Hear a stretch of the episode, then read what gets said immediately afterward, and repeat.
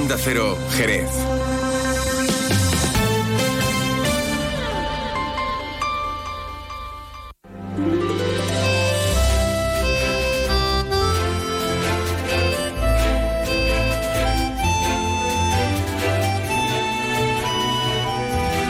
Más de uno Jerez. Leonardo Galán, Onda Cero. ¿Qué tal amigos? Muy buenas tardes. Hoy es miércoles 20 de diciembre. Comenzamos aquí ahora una nueva edición de este programa que se llama Más de Uno Jerez. Los saludos cordiales de este que va a estar encantadísimo de acompañarte. Hasta las 13 y 35 los saludos de Leonardo Galán. También saludos, por supuesto, de Juan Ignacio López, que en un momentito va a venir por aquí para hablarnos de actualidad. Está preparando el informativo, ya saben que el informativo llega a la finalización de este programa a las 13.35. Bueno, pues antes va a venir por aquí a dar una vueltecita y a contarnos cuestiones que son noticias en el día de hoy. Por otro lado, vamos a charlar un rato con el pintor, con el artista Pepe Bastos. Él ya tiene abierta su exposición anual de fin de año y nos vamos a enterar de qué es lo que nos propone en esta edición. Hablaremos también con Antonio Conde, el presidente de Iniciativa Solidaria Jerezana y SOGE. Hablaremos de nuestras historias de Jerez con Manuel Antonio Barea. Y también hablaremos de un encuentro que se está celebrando con los medios de comunicación en la sede de Asaja Cádiz, en el edificio Citea de Jerez. Bueno, hablaremos, eh, sobre todo ahí nos centraremos un poquito en el balance del año agrícola. De este y de mucho más hablaremos aquí en Más de Uno Jerez, un Más de Uno que hoy va a comenzar bueno, pues con todo un clásico de la Navidad, como es esa carita divina, pero la versión que realizaban en su día Raya Real.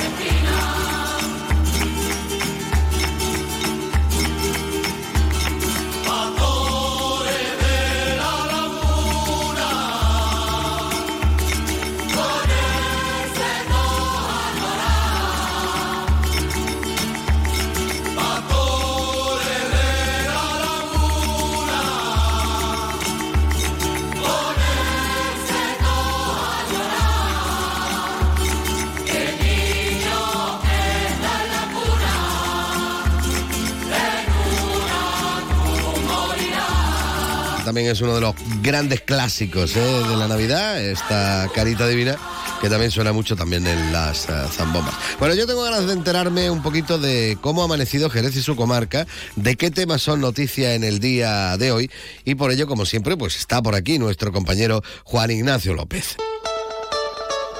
Efectivamente, Leonardo. Bueno, pues eh, vamos con el comentario que está en boca de casi todo el mundo, ¿no? En esta mañana y ayer desde que saltó la noticia, lo venimos contando desde bien tempranito, la Vuelta Ciclista España vuelve a Jerez. Se trata de la sexta etapa de la emblemática competición que en este próximo 2024 pues hará salida desde Jerez. El anuncio eh, que se ha dado a conocer en la presentación de la Vuelta entraña que nuestra ciudad va a volver a ser no solo de paso, sino también parada y salida de este importante evento deportivo. Y nos ponemos a repasar las ocasiones en las que la vuelta ha tenido protagonismo en Jerez, la última vez en 2014, cuando esta prueba pues salía desde aquí. Desde entonces, 10 años, no ha vuelto a tener ninguna etapa en la ciudad. Y mmm, fijándonos en esta, bueno, pues eh, será una etapa de 181 kilómetros, la segunda etapa de montaña de la próxima edición de la vuelta, especialmente dura en su ascensión hacia el puerto del Boyar.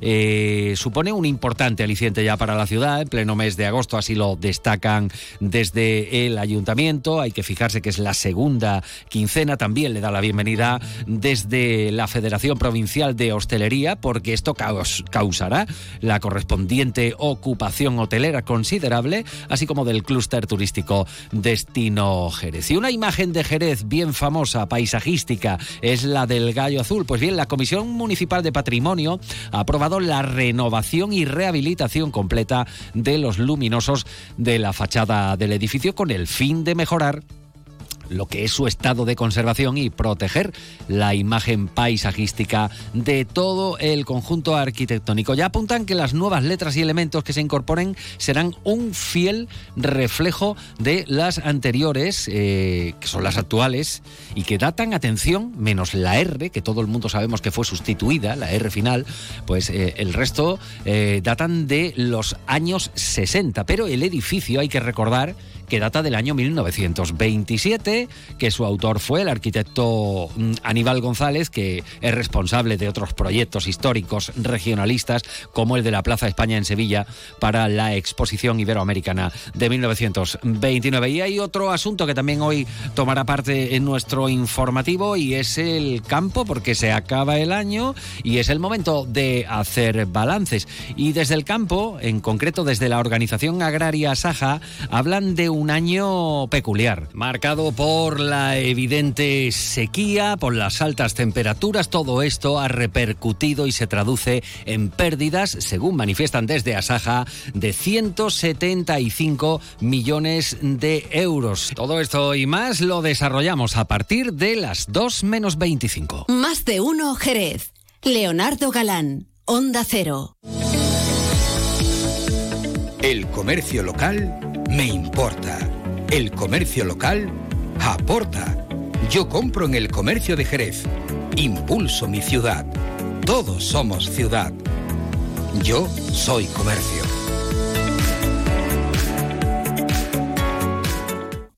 Cádiz lo tiene todo en Navidad. Las zambombas de Jerez, los belenes vivientes de la sierra, el buen comer de la janda, la naturaleza de la bahía de Cádiz y el alma del campo de Gibraltar. Y tiene además mucho más. ¿Para qué irte de aquí si aquí lo tienes todo? Descubre tu provincia en Navidad. Diputación de Cádiz. Yuyu, ¿yo te hablo a ti de mi cuñado Ramiro? Claro que sí, hombre, ese que es muy cortito, ¿no? Para descambiarlo. ¿Pero qué dice Yuyu de mi cuñado? Es magnífico, una persona maravillosa. Anda ya, Luis, con todo lo que tú me has contado de qué ha pasado ahora. Que le he tocado en el amigo invisible y me ha regalado mi botellita de canasta. Ahora lo entiendo todo. Canasta. No, ni nada. Disfruta con un consumo responsable. Navarro Hermanos, diseño y fiabilidad. Concesionario oficial Peugeot en Andalucía de motos y scooters. Visite su fantástica exposición y elija su modelo favorito con entrega inmediata. Boutique exclusiva para que pueda personalizar su moto con el mejor equipamiento. Navarro Hermanos además le asesora y financia para simplificarle todo. Navarro Hermanos en Avenida Blas Infante 12, Cuatro Caminos, Jerez. Navarro Hermanos, la mejor garantía. Más de uno, Jerez. Leonardo Galán, Onda Cero. Luce Shopping, el mayor centro outlet de la provincia de Cádiz, patrocina este espacio.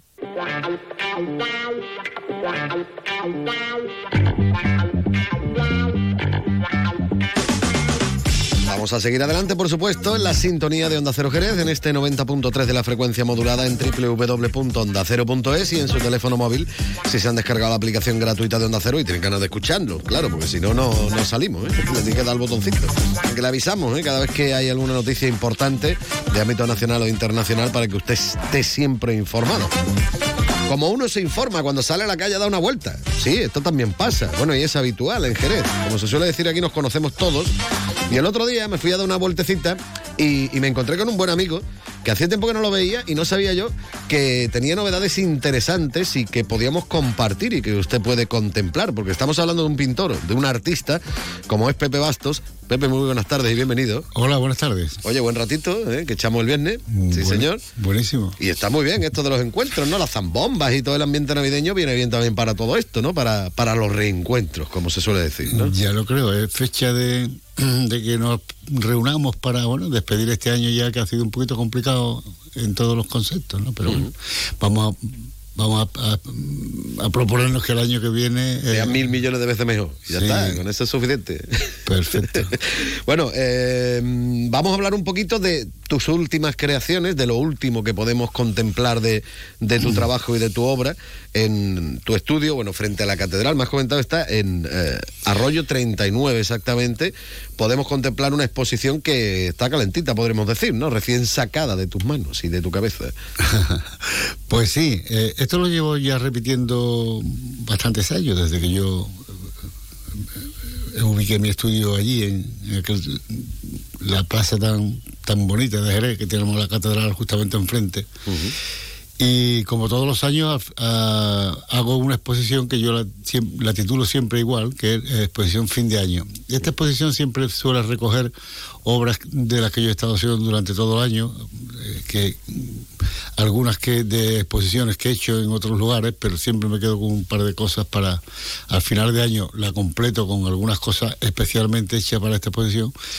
Y este año tengo incluso la novedad de que eh, mi señora por fin se ha decidido ah. a exponer conmigo. Anda. Eh, sí, sí, sí, ella lleva pintando toda la vida, pero mm, no se ha dedicado a, diríamos, a, a, vivir de la pintura, es decir, a que su pintura, ella pinta, pues bueno, pues cuando realmente tiene ganas y está inspirada y hace unas cosas muy bonitas. Y este año, pues, eh, fin, este verano ha trabajado más, de más que otras veces y, tiene una serie que ha querido compartir allí con estudio conmigo y, va a quedar muy bonita, sí. Sí, señor. No se dedica profesionalmente, eh, como es tu caso, mm. pero sí le gusta. Bueno, y además, estando contigo al lado, material no le va a faltar. Mm, no, material no le falta porque me lo roba todo.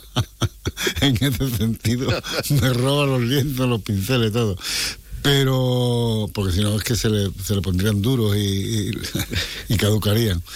Pero mm, ya te digo que ella lleva pintando toda la vida y tiene la suerte, porque para mí es una suerte de que eh, suerte que tiene ella, claro, de que pinta solamente pues cuando realmente mm, tiene necesidad de pintar, ¿sabes?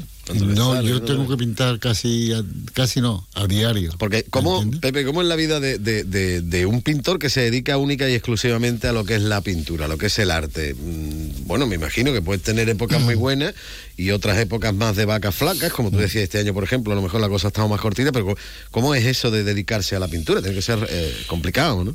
Mm, bueno, el, pintor, el pintor que se dedica exclusivamente como yo a a la pintura, es decir, a vivir de, lo que de su trabajo. Pues hay otros pintores que son profesores y que dan clases y tienen otras miras y otras seguridades. El pintor que como yo y bueno y otros amigos que tengo aquí, bueno, hablo de mí, eh, nos dedicamos a esto. Eh, tenemos altibajos, como tú bien dices, y cuando las cosas no salen como tú pretendes, pues, o como no venden lo suficiente, todo es un problema. Eh, inseguridades que te tienen ahí siempre en el alambre, ¿no?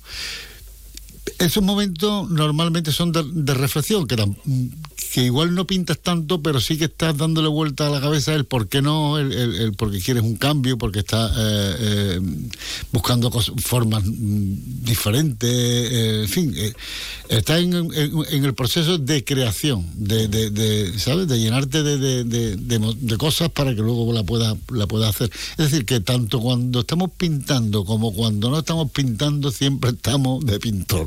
No somos, dándole vuelta al coco. Claro, no somos otra cosa. Y muchas veces nos vamos a la cama con la obra que tenemos en el caballete dándole vuelta y nos vamos por la mañana a ver cómo es, si estaba igual como la veíamos ayer. Eh. Es decir, el pintor no deja de ser pintor en ningún momento. Lo mismo, estos momentos incluso casi pueden mm, verá, entre comillas, venirte bien. Es decir, em, como dices tú, para reflexionar un poco sobre lo que tú haces y, demás y para tener nuevas ideas. Lo mismo, mm. si no tuvieras esos momentos un poquito más complicados, podríamos decir, yo qué sé, lo mismo te encasillaba con lo mismo todo el tiempo allí mm, y parecía esto una serie. La verdad es que eso cuesta trabajo a mí me ha costado, me ha costado trabajo el entender cuando te viene una crisis, diríamos, creativa, cuando, cuando, eh, porque cuando te repite, cuando haces cosas, mm, mm, por lo menos eh, hablo de mí, vuelvo a, repetir, eh, entonces te, queda, te crea como un, un gran vacío, es decir, y, y una inseguridad, es decir, bueno, eh, siempre voy a estar haciendo esto, esto ya... eh, Es como el delantero Somos- que no mete goles, dice tú. Claro, exactamente. El delantero. Pero yo ya he aprendido a... a- a- cuando me otra cuando me ocurren estas cosas, mm, sé que detrás es que eh, estoy estoy en, en periodo de, de- de incubación. De renovación, a lo mejor, Sí, ¿no? De- como, como te gallinas cuando empiezan con el huevo a calentarlo y se y sale un pollo. Y luego te Pues, dispara tú, eh, exactamente. empieza ya, digo, oye, oye, espera. Sí, pero antes me creaba un- un- un- una gran mm, incertidumbre y, y- y- y lo, y lo pasaba mal, ¿entiendes? Ahora he aprendido, pero claro, no te puedes confiar, no puedes decir, bueno, ya vendrá. No, No, no, no, tiene que seguir trabajando, tiene que seguir eh, dándole vueltas y, y sé que mm, hasta ahora siempre he salido adelante. ¿sabes? Cuando me han pasado esas cosas, yo digo, espérate, bebé, es que claro, es que estoy eh, ya trabajando sobre este tema mucho tiempo, lo estoy haciendo de la misma manera y, y me vengo abajo porque ya no lo siento, no, no, ¿sabes? El pintor tiene que estar siempre un poco... eh, Alerta, eh, alerta, sí, sí, sí, en la búsqueda. en- en- en- Por eso yo los pintores con todo mi respeto que llevan toda la vida pintando lo mismo. mm, mm, pero bueno, son formas de Bueno, si pensar. le funciona, a lo mejor dice, Claro, igual él, lo disfruta realmente. Y, y- y- y bueno, eh, el hombre igual mm, no notamos tanto la diferencia, pero él sí, eh, bueno, en, en- sus pequeños cambios se mm, le, le sirve, ¿no? Bueno. A lo mejor a este tipo de personas un sutil cambio le supone un. o le parece un cambio tremendo dentro de, Claro, si de su forma de pintar. claro, sí, pero si a él lo ve y lo hace bien, yo siempre creo que el pintor y, y todo en la vida debe de ser eh, sincero contigo mismo, porque tú no te vas a engañar. Bueno, si te engañas, bueno. Pero mm, hace que no. Mm. Bueno, y a, ver, aquí en Jerez se, se vive bien de la pintura, eh, de- del hecho de ser un, artista, porque tú eres ya muy conocido, pero mm, no sé, alguien que esté empezando mm, puede decir, oye, mira, me voy a dedicar a esto en cuerpo y alma, y tú le dices, oye, sin problema, que esto está solucionado si eres bueno. No, sin problema, no. Ojalá le pudiese decir eso. Pues mira, Jerez, para hacer una población que tenemos ya unos 200.000 habitantes, ¿no? 200, 210, 200, ta- 200, que es una ciudad ya importante, no tiene galerías. No hay galerías, bueno, una galería ahora así, lo que yo siempre he conocido por una galería, como la que tenía Paco Daza como la que tenía chico, ¿cómo se llama? Ahora no me acuerdo. Eh, en fin, varias galerías que ha habido aquí en Jerez que ahora no, no recuerdo bien. Bueno, pero que funciona. Pero que no hay. Eh, Bueno, estaba la última que estuvo aquí en la calle Franco de... de bueno, En calle Franco vez. también En había otra, Franco. Había otra, sí, de Ramón, Ramón Belén. Ujú. Lo demás que hay son galerías de... de, de, de, eh, Sí, salas de que exposición, salas que no son comerciales, no hay nadie tal. Es complicado, pero vamos, aunque la hubiese, Jerez tampoco es una... Aquí en Jerez podemos haber ahora mismo, yo qué sé, 40, si te digo 40 o 50 pintores y de ellos muchos muchos buenos, ¿eh? Muchos, mm, pero no viven de Jerez, ni el flamenco es bueno tampoco, ni el que Tiene tiene, que caballo. fuera a tiene que vender fuera. Trabajamos con galerías, de- yo trabajo he trabajado hasta hace poco con, con bastantes galerías, pero cada día trabajo con menos, desde luego. Pero no por nada, sino porque no puedo.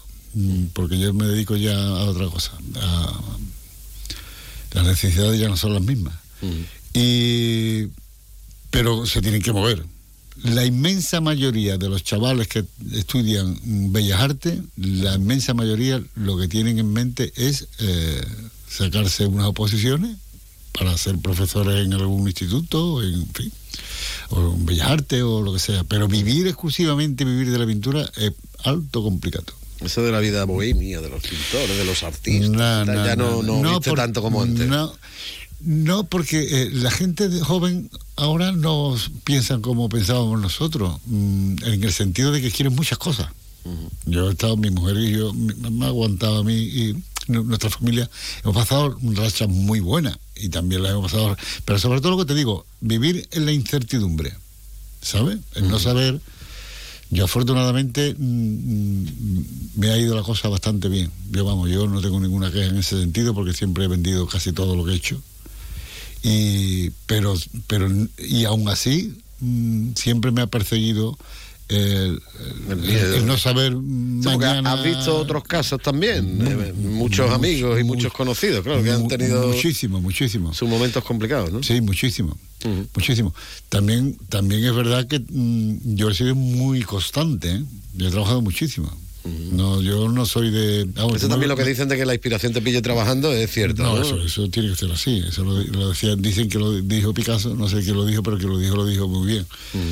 Eh, Y cuando uno no tiene mm, claro lo que va a hacer, lo que, cómo te pones tú y cómo te plantea ponerte delante de un lienzo ahí en blanco, vámonos que nos vamos, que, que cómo, cómo, cómo lo haces, cómo... mm, Eso ocurre muy pocas veces. Es decir, ponerse delante del, del lienzo a ver eh, qué sale allí, no. El, el pintor cuando se pone un lienzo en el caballete normalmente sabe lo, lo que va a hacer. Se lo pone y con un formato y con una textura, con una preparación para recibir eso que tú has pensado antes. Y- pero eso de ponerte así delante del caballete a ver qué sale, no, no, no suele ser. Vamos. Pero sí, por ejemplo, de que tú empieces a hacer algo y luego te dé un giro y cambies. Eso sí, ¿no? eso sí, eso sí. Y, Que te vaya diciendo, y- "Oye, y- espérate, que... Yo- y esos son momentos muy muy bonitos. Pero para eso también tiene que estar el pintor predispuesto para aceptar eso, para verlo, ¿sabes? Hay otro dicho parecido al que te coja trabajando, hay otro dicho que dice que, que, que cuando surge la casualidad hay que y, y la respeta, ya no es una casualidad, ya es una intención. Tú lo puedes hacer sin esa intención, en principio. Pero cuando sale algo, te surge un chorreón para abajo que queda muy gracioso, cuando mete una transparencia que sobre un color que tú pensabas que lo iba a borrar, pero no lo terminas de borrar y te sale una cosa que te, que te, que te gusta prácticamente, que te resulta mm, apropiada y la respeta, eh, eso ya forma parte de, de una intención nueva. ¿Mm? Hay que también es estar un poquito al- Claro, al porque quite, si, ¿no? De que, si lo quita, si no lo ve, el que no lo ve mm, no puede. Es decir, te sale. Yo he visto cosas, yo he visto cosas, y incluso a mí me han pasado, ¿eh? Eh, bueno, me han pasado montones de veces. Que estás trabajando sobre un tema y, y- y lo que tú dices, porque es para un encargo, por una persona que tú crees que eso no lo va a entender. ¿Entiendes? Porque yo estoy pintando un caballo y el caballo le sale unas manchas tal y yo la, la quiero respetar y tal. Entonces yo digo, bueno, mira, este es mi caballo. por favor. Y, y, la- y la quitas y, otras veces pues te, te crees que es maravilloso y cuando vuelves al otro día, por eso te he dicho que depende de tu estado a- anímico en el que te encuentres, al otro día vuelve y, y resulta que ese momento de subidón que tú tenías aquel día porque te había tomado una copa o, o porque estabas muy bien No, pintando. no y era te- tan chulo como y- tú te creías. las cosas, claro, no era tan chulo. no, no, no. Y hay cosas que tú la das casi por, por decir, ya no puedo más. Mm, Estoy intentándolo, no lo puedo, el cuadro yo no sé qué le pasa, que cuando lo, lo tengo maravilloso, de momento le doy dos pinceladas y se me va. ¿Tú has tenido que tirar alguna Le obra la- alguna no, vez de- le das la vuelta, le das la, le vuelta y lo dejas allí castigado una temporada porque tampoco está para borrarlo. Bueno, vamos a dejarlo que respire. El cuadro y tú. Muchas veces el que necesita respirar es tú, porque el cuadro está. Y muchas veces le das la vuelta cuando ha pasado un tiempo y dices, "Jo, pero si este cuadro está precioso, si esto, esto está acabado, esto no lo puedo tocar, esto está perfecto. En fin, Eh, Es el arte, ¿no? Es que es el momento, ¿no? Y como digo yo, el feeling y demás. Eh, Pepe, yo estaría tres días hablando contigo, pero tú sabes que en la radio el tiempo que tenemos es el que tenemos. Recordemos. Yo también. Recordemos. Todos en esta fecha corriendo. Recordemos que, que pueden contemplar eh, la obra, mm, como me has dicho, de fin de año, ¿cómo era? De Exposición fin de año. exposición fin de año. Podemos acercarnos por allí frente a la catedral, en Arroyo número 39, que es donde tiene el estudio y donde podemos disfrutar de esta obra. Y podemos comprarla también, ¿no? Si, si se nos Eh, o no. Bueno, si la compra te doy un- una vueltecita por allí, Más grande. como si fuese un torero, te saco hombro. No, no, hombre, no, pero ya puesto, ¿no? No, hombre, claro, que claro. Están a la venta, me refiero, ¿no? sí, Que, está a la venta. que no... Van a estar hasta el día 5. Hasta Es el decir, día. para los Reyes viene Hombre, estupendo. Pero bueno, ¿eh? yo encantado con que pase, conozca, eh, pase la- las personas que, que puedan. Para ver el espacio y compartir un ratito de charla. Yo con eso ya me Además, eso está chulo porque que esté, copita, en fin. que esté el artista al lado. Que y te que diga, hablemos de arte. Vamos a despedir el, el año con arte. Vamos Eso a hacerlo. Vamos, sí, y, y- brindamos con una copa como el otro día, una copa bien hablada, dice al lado. Eso está muy bien. Pepe Bastos, muchísimas gracias, un fuerte abrazo. A ti, Hasta luego. Venga, un fuerte abrazo para todos.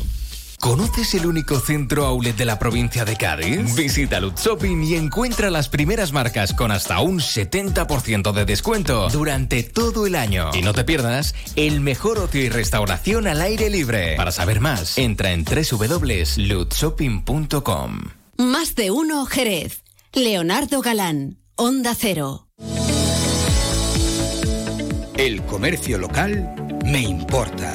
El comercio local aporta. Yo compro en el comercio de Jerez. Impulso mi ciudad. Todos somos ciudad. Yo soy comercio.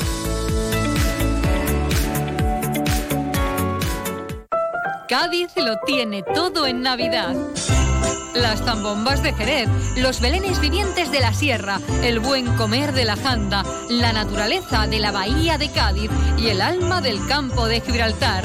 Y tiene además mucho más. ¿Para qué irte de aquí si aquí lo tienes todo? Descubre tu provincia en Navidad. Diputación de Cádiz. Cuando algo te sorprende, cuando vives algo inesperado, sientes una emoción difícil de olvidar. Esto es lo que sentirás al conducir la nueva gama electrificada de Honda. Escoge un híbrido autorrecargable, enchufable o 100% eléctrico completamente equipado de serie y siente una experiencia de conducción deportiva que te sorprenderá. Nueva gama electrificada de Honda. Espera lo inesperado. Ven a tu concesionario oficial Honda Autochera en Jerez, calle de las Ciencias número 20. El comercio local me importa. El comercio local aporta. Yo compro en el comercio de Jerez. Impulso mi ciudad. Todos somos ciudad. Yo soy comercio. Más de uno Jerez. Leonardo Galán, Onda Cero.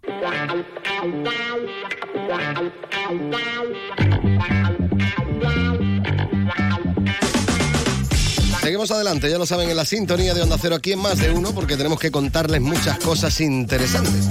Cuando alguien habla de solidaridad, cuando llegan estas fiestas, pues parece que pega un poquito más.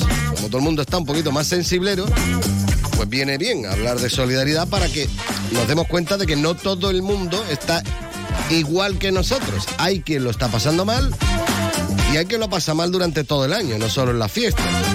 Pero bueno, aprovechamos ahora las fiestas para, para hablar un poquito de este tema. Vamos a hablar de Iniciativa Solidaria Jerezana. El presidente está con nosotros, don Antonio Conde. Muy buenas tardes. Buenas tardes, Leo. Siempre es bueno hablar de solidaridad para que no se nos olvide, como decía yo, que hay personas que lo están pasando mal durante todo el año. Pero cuando lleguen estas fiestas, con eso de que estamos un poquito más sensibleros, yo creo que es el momento, por lo menos, para intentar mm, captar aún más la atención de estas personas que nos están escuchando. Cuando estamos hablando de ISOGE, ¿a cuántas personas le estáis echando un cable habitualmente durante todo el año? Mira, nosotros tenemos eh, actualmente 276 familias las que atendemos todos los meses. O sea, nosotros repartimos lotes de alimentos mensuales, ¿no? Y te puedo decir, bueno, que el año pasado repartimos sobre 3.500 y algo de, de lotes, que si lo trasladáramos a familias diríamos que son 3.500 y pico de familias, pero no es así, ¿no? Porque hay familias que son familias estables, como te comentaba antes, y tenemos estables 276 familias. Pero vamos que 276 familias que necesitan que les echen un cable son muchas familias. Efectivamente, mira, nosotros tenemos nuestro pilar es, eh, principal es el mundo rural, allí donde no llegan los recursos. Es verdad que hay una brecha entre el mundo urbano y el mundo rural en cuanto a prestación de servicios, ¿no? Y también en, eh, eh, a estas familias vulnerables, pues tienen esa brecha de, de asociaciones que o instituciones que le puedan acercar los recursos, ¿no?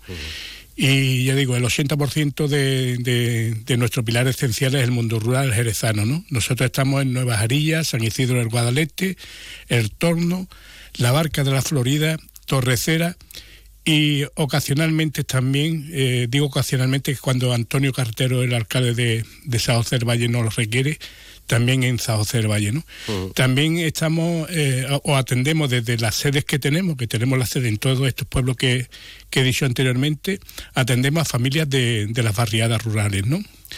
Entonces, el 80% de nuestros recursos van al mundo rural, que es donde menos recursos hay. ¿Repartís alimentos mm, y de dónde lo sacáis? ¿De captaciones que hacéis? ¿Del banco de alimentos única y exclusivamente? Cuéntame un poco. Mira, eh, nosotros hemos repartido este año pasado sobre 120.000 kilos de alimentos a las familias, ¿no? Pues mira, el 60% lo, eh, eran alimentos que, que, nos venían del FEGA. Eh, el FEGA son alimentos que desde la Unión Europea antiguamente eran alimentos que se compraban a multinacionales eh, los excedentes se destruían y después empezaron a darlo a la familia y después verdad que se amplió con partidas presupuestarias. Bueno, el FEGA es decir que ya a partir de este año ya no hay más FEGA, no, no se reparten más alimentos desde el Banco de Alimentos se cambian por unas tarjetas monederos. El control es tan estricto, o sea, la burocracia es tan estricta, tan estricta que el 75% de las familias que actualmente atendemos se van a quedar sin alimentos, ¿no? O sea, esto es grave. O sea, esto es grave y de hecho el propio Banco Alimentos, de la Federación de Bancos Alimentos, la Cruz Roja, lo está denunciando, pero bueno, aquí nadie parece que, se entera. Nosotros hemos decidido de tirar para adelante. ¿Cómo? Esto ya lo preveíamos hace tiempo y nosotros hace ya más de un año empezamos a trabajar también, a firmar diferentes convenios con diferentes empresas, diferentes colectivos, como puede ser la Policía Municipal, Policía Nacional, eh, empresas que, que, nos donan eh, algunos alimentos, y eh, ese 45, eh, ese 40 o 40 y algo por ciento eh, del total lo conseguimos a través de, esta, de, estos, de estas empresas, de estos oh. convenios que firmamos con los colectivos, ¿no? Y bueno, hemos decidido de tirar para adelante, incluso sabiendo que el FEGA ya no va a repartir alimentos, y lo único que estamos haciendo es redoblando, redoblando esfuerzos por firmar más acuerdos con más empresas y, poder suministrarnos de alimentos para ayudar a la familia. Yo siempre digo de que si a nosotros no se nos ayuda a ayudar, es imposible que lleguemos a la, a la familia. Y de la importancia del tercer sector eh, es que si no existiera, la administración no tiene capacidad para, para atender a estas familias. Es que lo hemos hablado muchas veces, ¿no? Eh, eh, esta cuestión, porque realmente el trabajo que estáis realizando, bueno, tanto vosotros como otras muchísimas asociaciones que están ahí echando un cable a, esas personas que lo necesitan, eso supuestamente debería de hacerlo a las administraciones públicas, ¿no? Que para eso en principio es para lo que damos los bueno, para lo que pagamos impuestos, ¿no? Para eso, entre otras muchas cosas también, ¿no? Pero mm, esto sería un trabajo que deberían realizar ellos y si no lo hacen ellos, lo estáis haciendo vosotros y ahora, por ejemplo, os ponen impedimentos para hacerlo, ¿de qué estamos hablando? Mira, Leo, yo siempre digo de que eh, la burocracia desde, desde un despacho no tiene sensibilidad. La burocracia es demasiado estricta, demasiado rígida y a veces no comprende de que una familia eh, necesita a lo mejor una ayuda puntual para un mes porque a lo mejor el vehículo, por ponerte un ejemplo, el vehículo que tiene para poder ir y lo, traslado al ámbito rural, para poder ir a lo mejor a, castrar remolacha o poder ir a, hacer una, labor, eh, si no tienes el, el, coche o la moto no puedes ir, ¿no? Pues se le ha averiado, ¿no? Y si no le ayudas con alimentos CME no puede arreglar no puede arreglar la moto no puede arreglar el coche. Si no puede arreglar la moto el coche no puede ir a trabajar. O sea que a veces eh, la burocracia es demasiado rígida y nosotros las asociaciones somos los que estamos a piel de calle los que vemos la necesidad y, tenemos la sensibilidad no también de, de poder de poder captar esa necesidad y ayudar no mira te voy a dar algunos datos eh, te puedo decir que, por ejemplo, el 95% de las personas que vienen a nosotros a solicitar ayuda son mujeres. Y son mujeres porque son las que en sus hombros cargan la necesidad de no entrar eh, el sueldo a casa, el tener que aguantar el mal humor del marido o del hijo, el marido porque, bueno, no puede trabajar y está malhumorado y, lo descarga en casa y lo descarga la mujer, y el hijo porque no se puede comprar a lo mejor, yo qué sé, eh, aquel juguete o aquello que, o aquel jersey que le ha estado acostumbrado a, a comprarse, ¿no? Y no solamente nos quedamos en ayudarlos con alimentos, realizamos diferentes proyectos enfocados también a la mujer. Tenemos un proyecto que se llama ERA, Escúchate, Reconócete, Amate, que va enfocado a la mujer, ¿no? A darle, a darle ese sobre todo oírla, ¿no? Oírla es muy importante prestar los oídos y después ayudarla dándole ánimo, ¿no? O sea, dándole ánimo y que vuelva a reír, ¿no? Vuelva a reír. Algo tan importante como reír, pues te puedo decir que hay personas que a veces las risas se le van y hace falta otra persona que la oiga o intente hacerla reír. ¿no? Nosotros somos una asociación atípica, porque siempre llegamos, llegamos con broma, llegamos y siempre decimos lo mismo. Esto es transitorio, esto no va a ser para siempre y de esto se sale y lo que intentamos darle ánimo. En verano sabes también que hacemos los campamentos de verano para niños eh, de familia en riesgo de exclusión social, son campamentos itinerantes que vamos por los pueblos haciéndolo, ¿no? Y le damos también la oportunidad a esos niños de poder participar en un campus o en un campamento igual que cualquier otro niño. Y no solamente lo hacemos para ellos, ¿Por qué? Porque si lo hacemos para ellos lo estamos señalando que son los niños que no tienen dinero. No, no. Lo hacemos para el pueblo y lo, y lo que hacemos es integrarlos, ¿no? Y eso es muy importante y eso es algo que, que efectivamente las administraciones deberían hacerlo, pero las administraciones no tienen capacidad humana para, para realizarla y gracias que existimos este tercer sector que, que lo hacemos, ¿no? Yo siempre digo de que, bueno, que eh, una asociación no es solamente un proyecto, no solamente debe de tener un pilar, debe de tener diferentes pilares y en ISOGE tenemos esos diferentes pilares. Tenemos sobre todo empatía, que eso es muy importante en este mundo actual. Bueno, eh, si alguien quiere echar un cable, si alguien quiere colaborar, si alguien quiere formar parte de ISOGE, ¿qué es lo que tiene que hacer, Antonio? Pues mira, ya nosotros... rapidito porque ya vamos regulero. ¿eh? Vale, pues mira, paso mi número de teléfono. Mi número de teléfono es el 680 20 10 80. Repito, 680 20 10 80. Aquella persona, aquella empresa que quiera colaborar o quiera ayudar de una forma o, o con kilos de alimentos o preguntarlo, eh, o sea, mi teléfono mi teléfono y encantado que estaremos dispuestos, vamos, dispuestos a enseñarles las instalaciones, a explicarles el trabajo que realizamos y sobre todo eso, de ayudar o intentar de seguir ayudando al montón de familias que se van a quedar tiradas a consecuencia de la retirada de los productos del FEGA. Bueno, esperemos que, que, haya solución para todo esto, que llegue más pronto que, que, tarde, que haya mucha gente que se anime y que quiera colaborar con vosotros también para echaros un cable. Antonio Conde, muchísimas gracias por haber estado con nosotros aquí en la sintonía de hacer bueno, y felices fiestas, feliz año y, y demás. Espero que, que sea muy feliz tú y todas las familias a las que estáis echando un cable. Muchísimas gracias. Gracias, Leo, igualmente.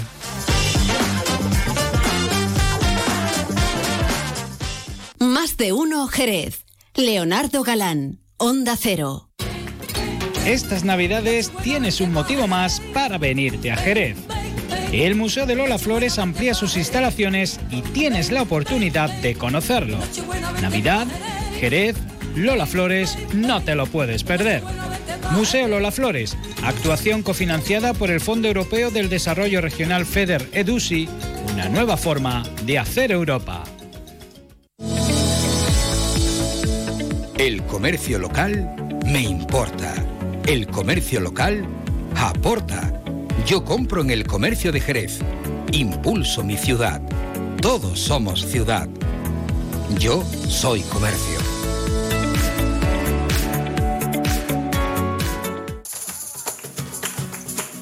Miles de personas eligen cada año venir a Jerez en Navidad por nuestras zambombas, por nuestro ambiente único, por nuestra gente, por nuestros belenes, por nuestra forma de ser, por nuestra hospitalidad, porque somos únicos, porque tenemos la mejor Navidad. Por todo eso y por mucho más, vive Jerez en Navidad. Jerez, la ciudad de la Navidad. Nuestro objetivo es conseguir un Jerez más limpio. La ciudad necesitaba una mejora en materia de limpieza y hemos reforzado el servicio estos meses con un plan especial. Ahora te pedimos que nos ayudes en el reto de mantener limpia nuestra ciudad. Ayuntamiento de Jerez. Más de uno Jerez. Leonardo Galán, Onda Cero. Bueno, en un momentito van a llegar las noticias de la una, noticias de ámbito nacional e internacional, después las regionales y después nosotros continuamos aquí en más de uno, no te muevas.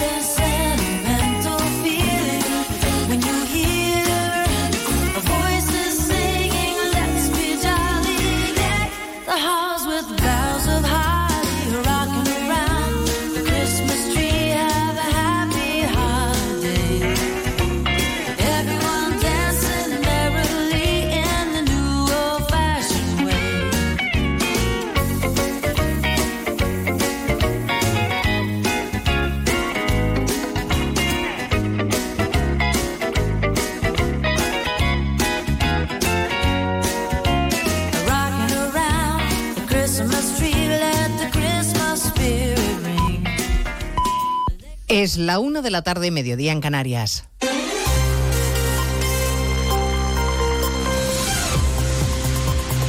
Noticias en Onda Cero.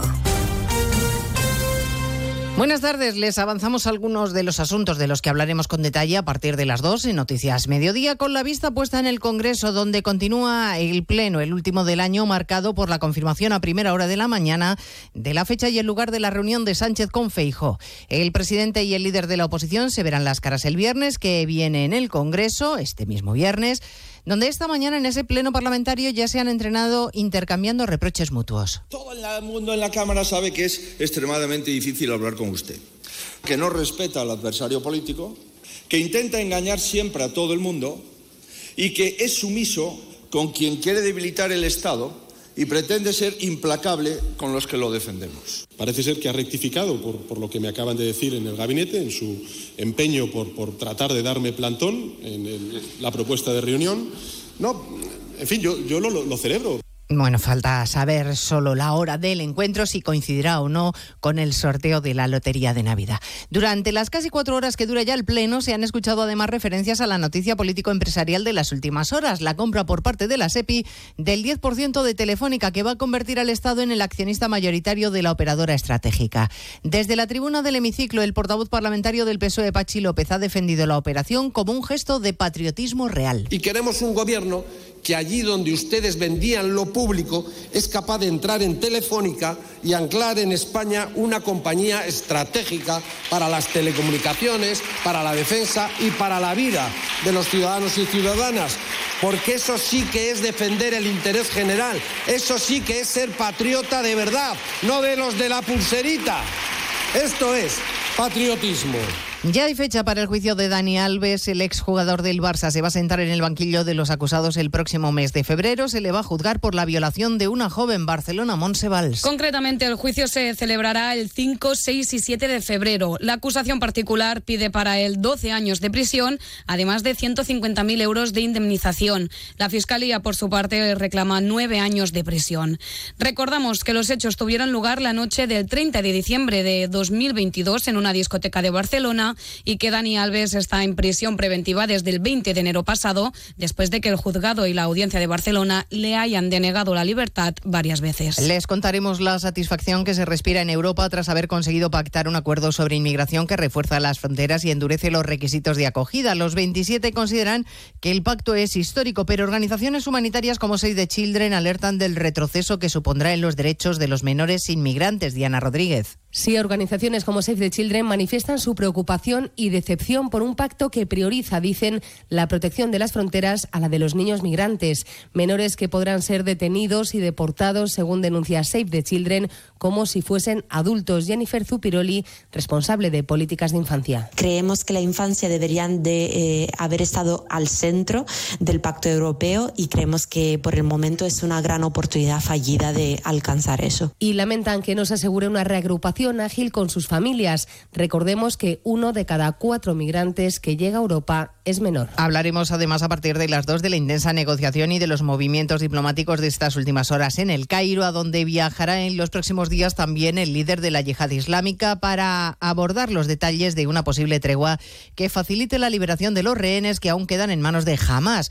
Los bombardeos sobre Gaza prosiguen y un día más la exministra y líder de Podemos, Ione Belarra, ha hablado de genocidio. Hoy, presidente, quiero pedirle que actúe.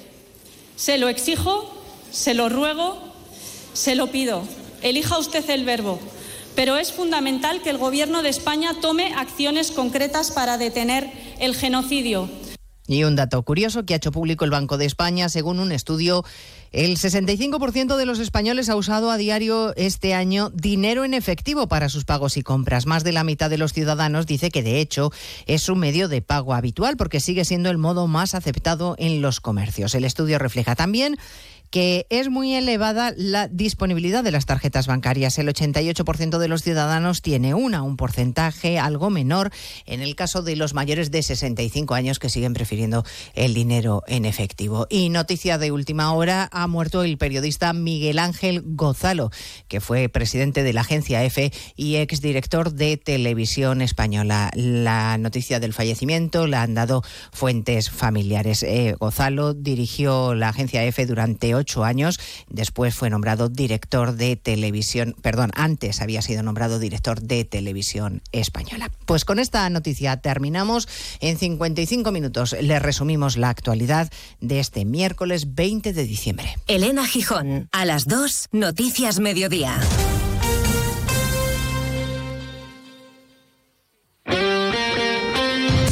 Este miércoles la liga se juega en Radio Estadio. Segundo capítulo de la última jornada del año. Con un duelo desigual en la clasificación, pero con necesidad de puntos para ambos equipos. Barcelona-Almería. En San Mamés, un partido para disfrutar del buen momento de Athletic y Las Palmas. Y en la zona de peligro, Villarreal-Celta. Con las paradas habituales en los estadios de Segunda División.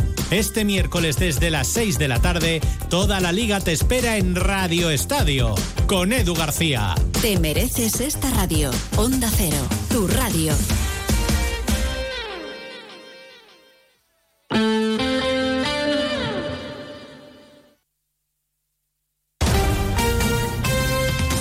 Andalucía, Onda Cero.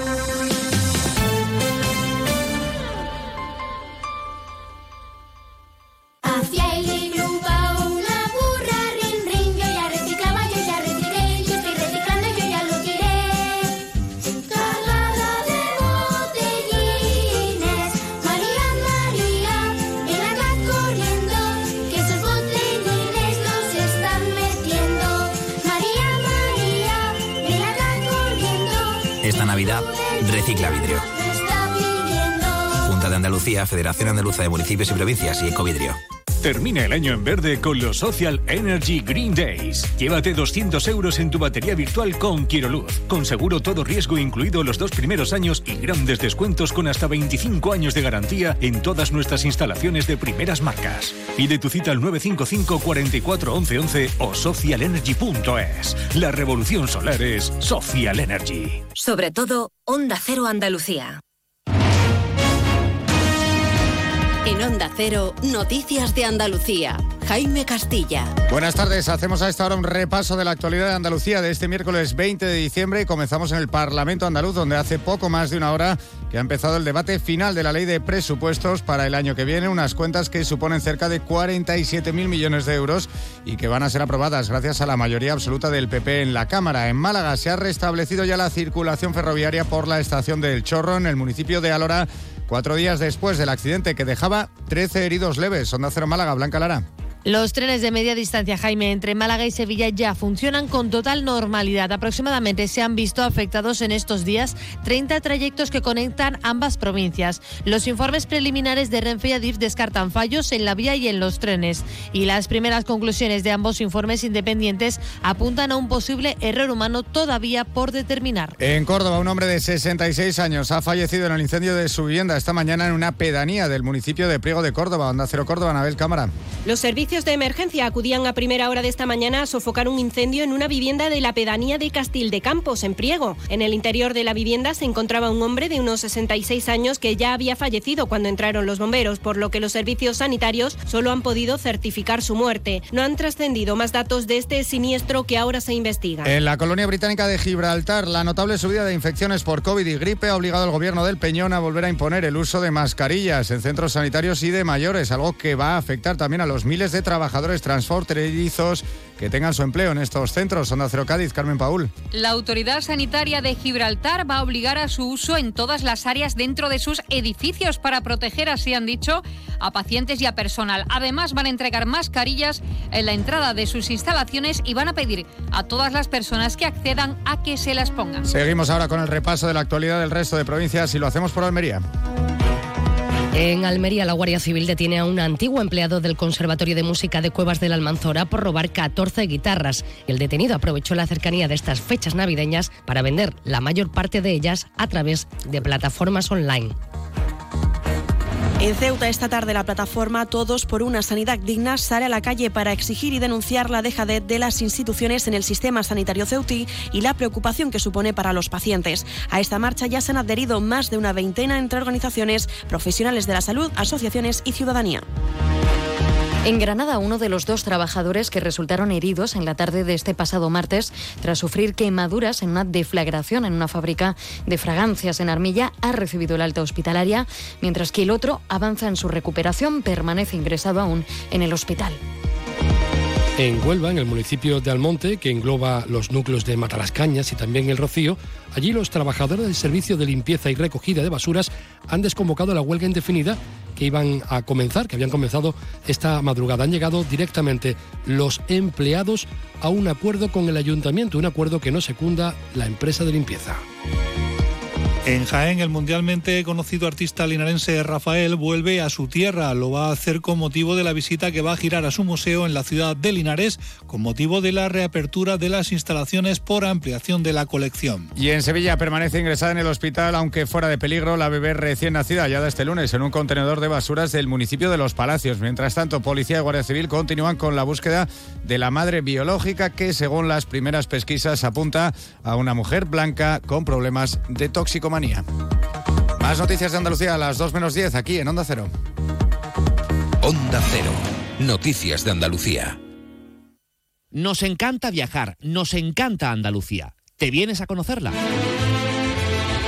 Iniciamos nuestro viaje cada miércoles a las dos y media de la tarde y recorremos Andalucía contigo. Gente Viajera Andalucía, un programa de turismo, actualidad, gastronomía, tradiciones y buen humor en Onda Cero. Con la colaboración de la Consejería de Turismo, Cultura y Deporte de la Junta de Andalucía. Te mereces esta radio. Onda Cero, tu radio.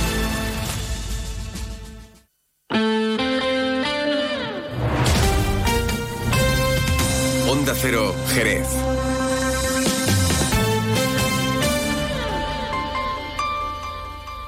Más de uno Jerez. Leonardo Galán, Onda Cero. Seguimos, por supuesto, en la sintonía de Onda Cero Jerez. Ya saben, 90.3 de la frecuencia modulada. Esto es más de uno.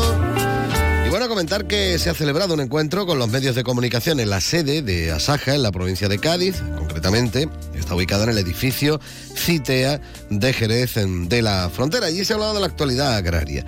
Precisamente allí se encuentra nuestro compañero José García. José, buenas tardes. Cuéntanos. Hola Leo, muy buenas tardes. Eh, pues hoy nos hemos ido a Asaja y aquí vamos a tener la oportunidad de hablar con el presidente de Asaja, don José Pravía, que con él vamos a conocer eh, bueno, los datos que eh, se presentan como cada año en cuanto a cómo se ha comportado este año 2023. José, muy buenas tardes. Hola, buenas tardes. Bueno, gracias por atender como siempre los micrófonos de Onda Cero. Es un placer estar aquí en estas magníficas instalaciones. Y bueno, mm, ¿qué tal? ¿Cómo se ha portado o se ha venido portando este año? Porque eh, hay de para todo, ¿no? Sí, bueno, eh, con respecto al campo eh, se ha ido portando pues con dificultades sobre todo eh, medioambientales, ha habido mucha sequía en esta, en esta zona de Cádiz, ha habido un recorte grande en, conversación, en la PAC, cosa que bueno, que, que eso se ha habido reflejado a, claro, a menor rentabilidad de, lo, de la agricultura gaditana, sí.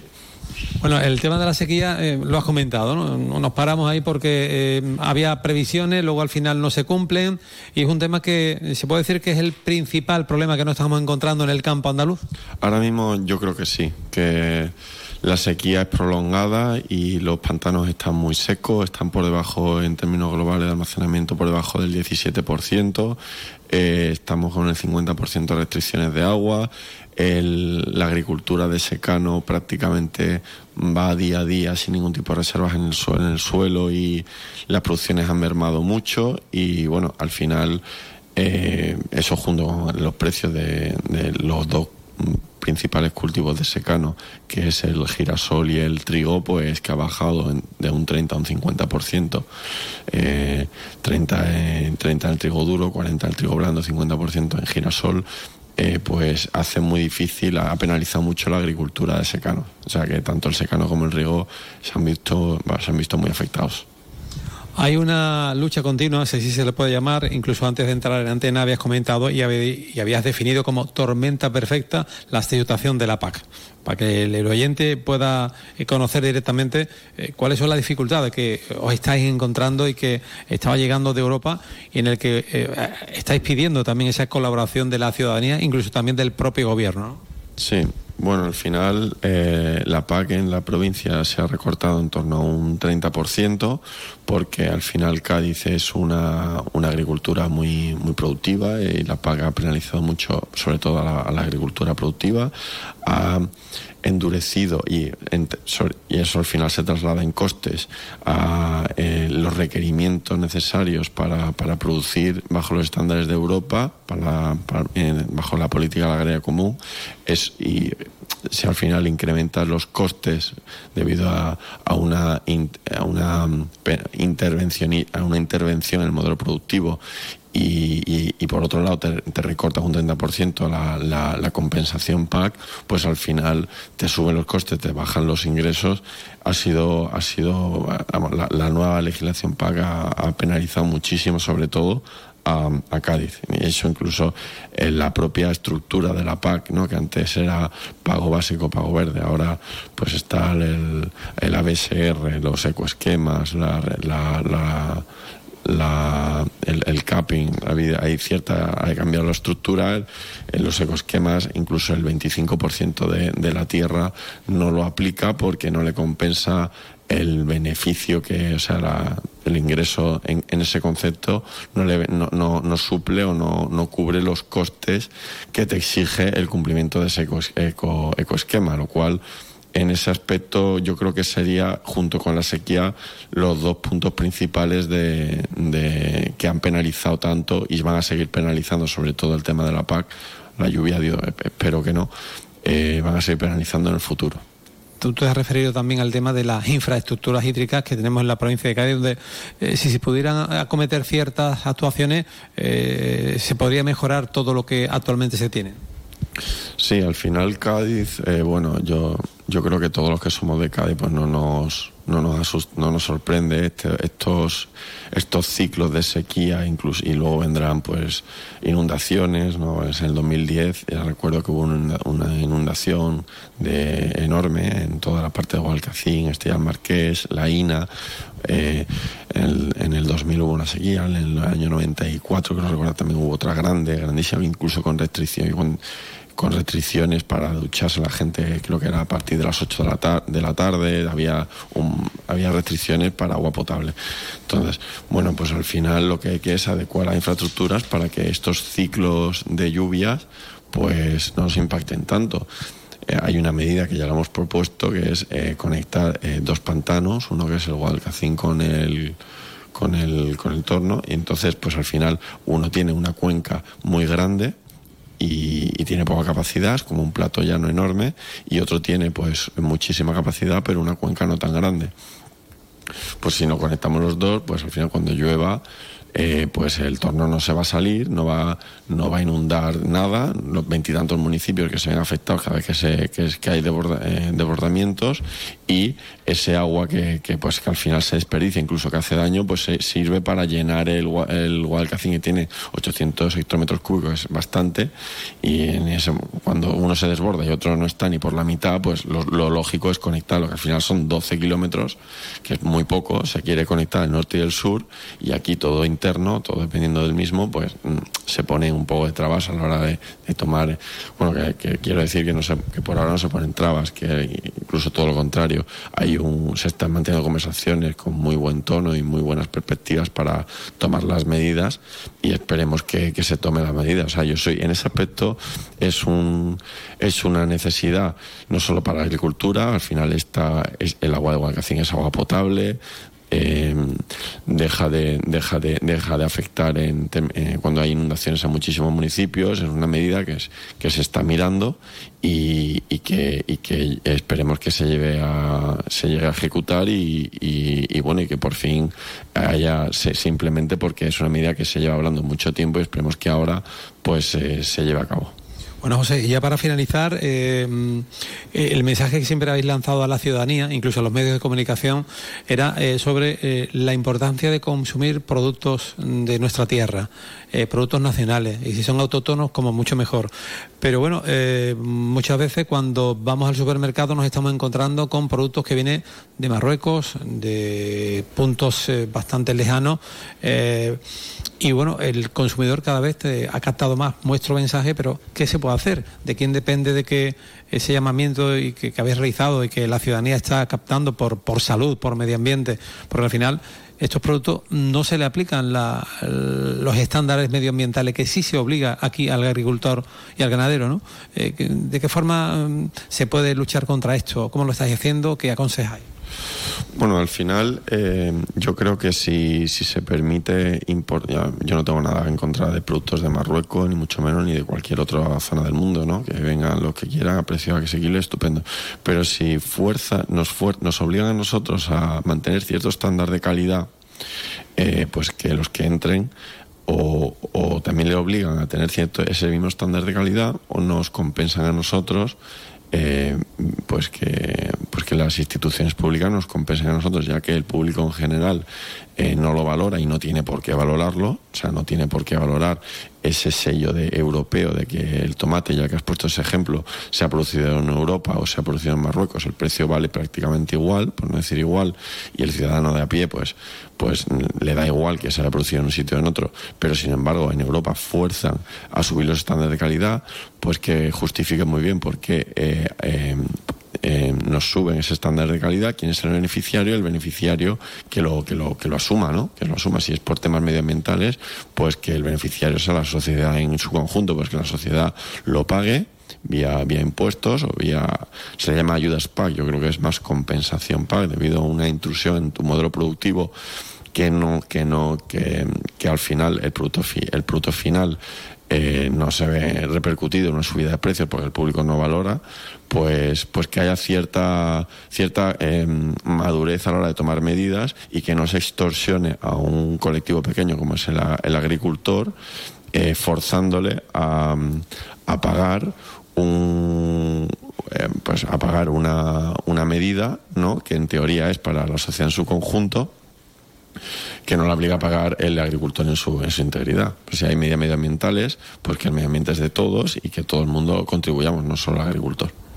Pues José Pravía, eh, presidente de Asaja, ha sido un placer el poder compartir este ratito para conocer eh, bueno, eh, ese gran trabajo que estáis realizando en pro precisamente de, de tantos agricultores y ganaderos y por supuesto de ofrecerle a la ciudadanía los mejores productos, ¿no? que de eso se trata, ¿no? porque hablamos de medio ambiente, hablamos también de salud, que es muy importante el consumir esos productos, ¿no?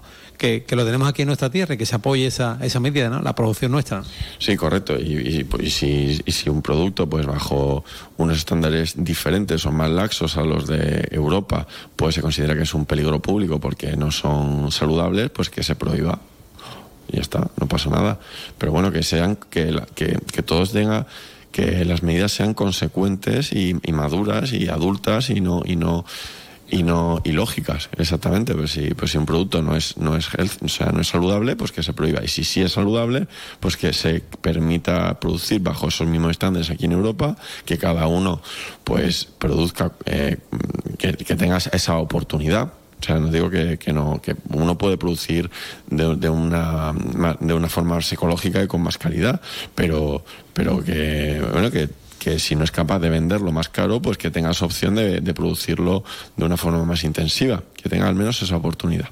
Pues José Paraguía, eh, ha sido un placer que, bueno, desearte también una feliz fiesta a ti y a toda la familia de Asaja y, bueno, que este año nuevo que está a punto de entrar se venga cargado con todo lo mejor para vosotros y para toda la sociedad. Muchísimas gracias y nada, feliz Navidad y, y próspero año nuevo a todos. Gracias. Gracias, buenas tardes. Leo, pues desde Asaja, aquí con el presidente de Asaja, José Pravía, que nos ha atendido de maravilla. Hemos conocido y estar muy de cerca de la situación del, del campo español y, por supuesto, aquí el campo andaluz y en nuestra provincia de Cádiz. Más de uno Jerez. Leonardo Galán, Onda Cero. Vive las navidades perfectas en las Dunas Shopping. Los encuentros, la compañía, los regalos, las grandes cenas y largas sobremesas, la ilusión de los niños. ¡Ey! Las Dunas Shopping te traen muchas sorpresas. Estate atento a nuestras redes sociales y gana muchos premios. Navidades perfectas en las Dunas Shopping. Abrimos todos los días de estas Navidades y todos los domingos hasta el 7 de enero. El comercio local me importa. El comercio local aporta. Yo compro en el comercio de Jerez. Impulso mi ciudad. Todos somos ciudad. Yo soy comercio.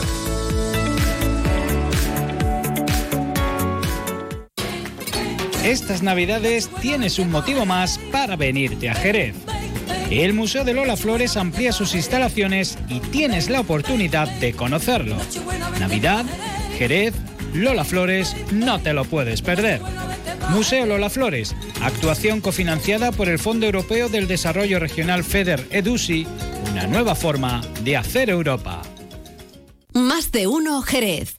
Leonardo Galán, Onda Cero.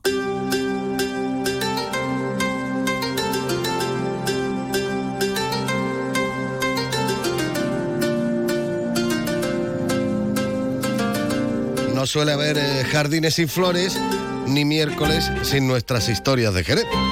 Vamos a ver. Y para hablar de nuestras historias, pues como siempre, tenemos que contar con eh, la sapiencia de don Manuel Antonio Barea. Don Manuel, muy buenas tardes. Eh, buenas tardes. Bueno, vamos a hablar, entre otras cuestiones, de que Jerez, a lo largo de la historia, podríamos considerarla como una ciudad multicultural, ¿no? Hace muy poquito que ha sido el Día del Migrante, se ha estado hablando de este tema, y pero ya ya lo- se puede decir que lo era, ¿no? Desde hace mucho tiempo. Eh, eh, básicamente hay que eh, preverlo en un sentido puramente geográfico. Estamos en la mejor zona del mundo, o por lo menos una de las mejores zonas del mundo, básicamente porque la confluencia, en este caso sobre todo, de lo que es el, el, el Guadalquivir y su valle, y su finalización eh, geológica en lo que es la reminiscencia ya de lo, de lo que es el Guadalete, genera un espacio de gran atracción. También hay que decir que la, lo que es la península ibérica en tiempos muy, muy antiguos fueron zonas también unidas a lo que era un concepto pangeático, o sea, una, una unión de tierra en el cual África y Europa estaban con- eh, eran eh, colindantes y unidas, ¿no? con lo cual también hay una transferencia, es decir, que, que el, el humano nace en África, pero después hay una reversión en sentido neandertal, en el cual podemos encontrar yacimientos en la zona del Bajo Guadalquivir, pero también en la zona, digamos, eh, de Gibraltar y después también en África.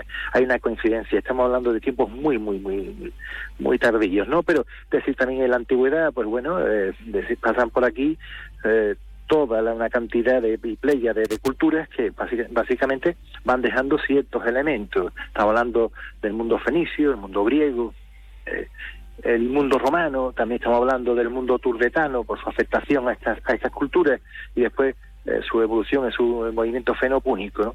Después, básicamente, también podemos hablar de los visigodos, podemos hablar de, incluso de ciertos elementos como son la llegada de ciertos piratas del norte de África, etcétera, etcétera. Entonces, es una zona atrayente en un periodo bélico, no vamos a decir que no, pero también, digamos, de asentamiento y, y de mejora. Tenemos que pensar que la agricultura viene devenida por ese mundo clásico y sobre todo desde la perspectiva del mundo musulmán, que desde el, bueno, desde el 711 hasta 1264 queda y afecta a la ciudad de Jerez, las fronteras.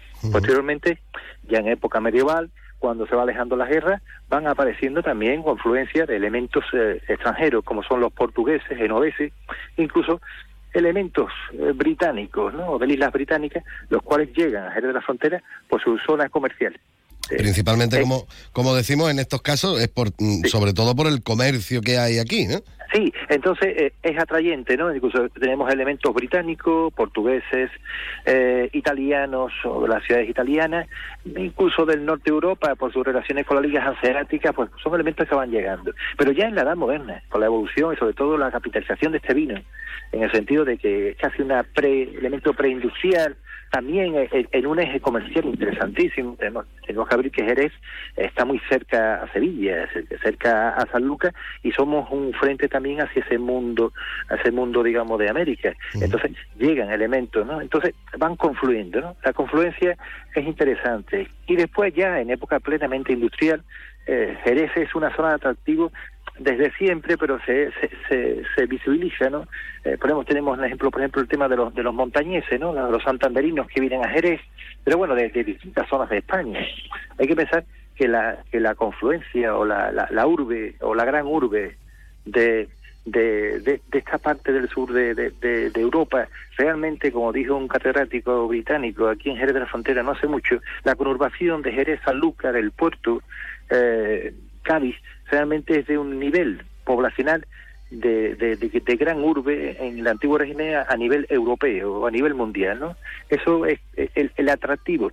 No quiero simplificar solamente en el mundo del vino, sino en las distintas eh, industrias auxiliares, también en el mundo de la agricultura, la agricultura jerezana, o la, o la sanluqueña o, las aledañas son agriculturas que van a, potenciar también la atracción de, la, de, de, muchos colonizadores. vamos a poner también el ejemplo de los pueblos de colonización, ¿no?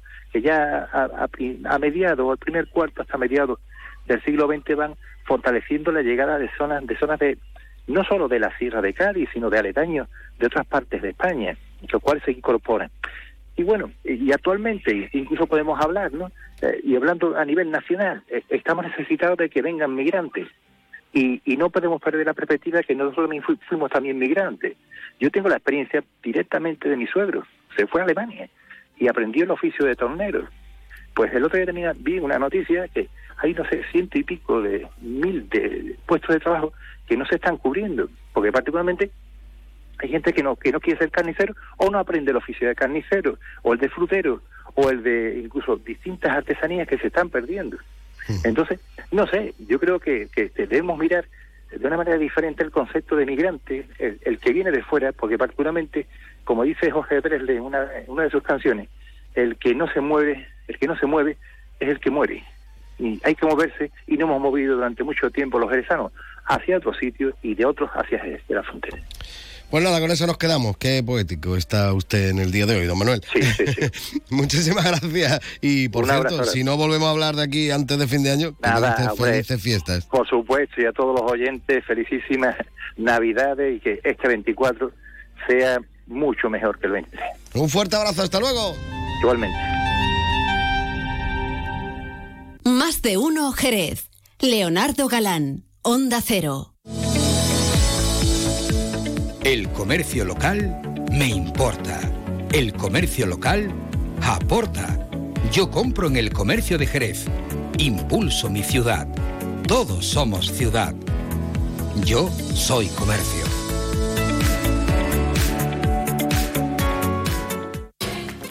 Estas navidades tienes un motivo más para venirte a Jerez. El Museo de Lola Flores amplía sus instalaciones y tienes la oportunidad de conocerlo. Navidad, Jerez, Lola Flores, no te lo puedes perder. Museo Lola Flores, actuación cofinanciada por el Fondo Europeo del Desarrollo Regional FEDER EDUSI, una nueva forma de hacer Europa. Miles de personas eligen cada año venir a Jerez en Navidad por nuestras zambombas, por nuestro ambiente único, por nuestra gente, por nuestros belenes, por nuestra forma de ser, por nuestra hospitalidad, porque somos únicos, porque tenemos la mejor Navidad. Por todo eso y por mucho más, vive Jerez en Navidad. Jerez, la ciudad de la Navidad. El comercio local me importa. El comercio local aporta. Yo compro en el comercio de Jerez. Impulso mi ciudad. Todos somos ciudad. Yo soy comercio. Más de uno Jerez. Leonardo Galán, Onda Cero. Pues así como el que no quiere la cosa. Vamos a tener que ir poniendo el punto y seguido a esta edición de Más de Uno Jerez. Ya saben que ahora llega Juan Ignacio López con toda la actualidad. Nosotros nos vamos recomendándoles, como siempre, que se acerquen al restaurante Antonio a disfrutar con la mejor gastronomía y acompañarlo, por supuesto, con una copita de alguno de los vinos de bodegas Williams and Humber, siempre con un consumo responsable. Y mañana comienza la programación especial aquí en la sintonía de Onda Cero, precisamente desde bodegas Williams and Humber, con canasta en Navidad. Hasta mañana.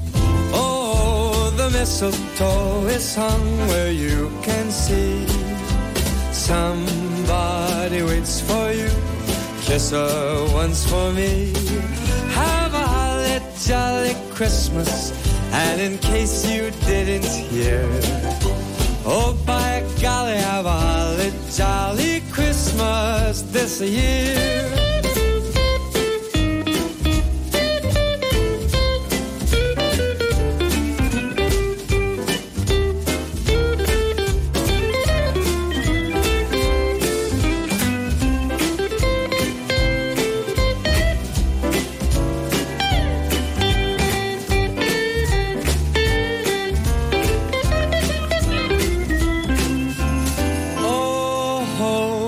Mistletoe is hung where you can see.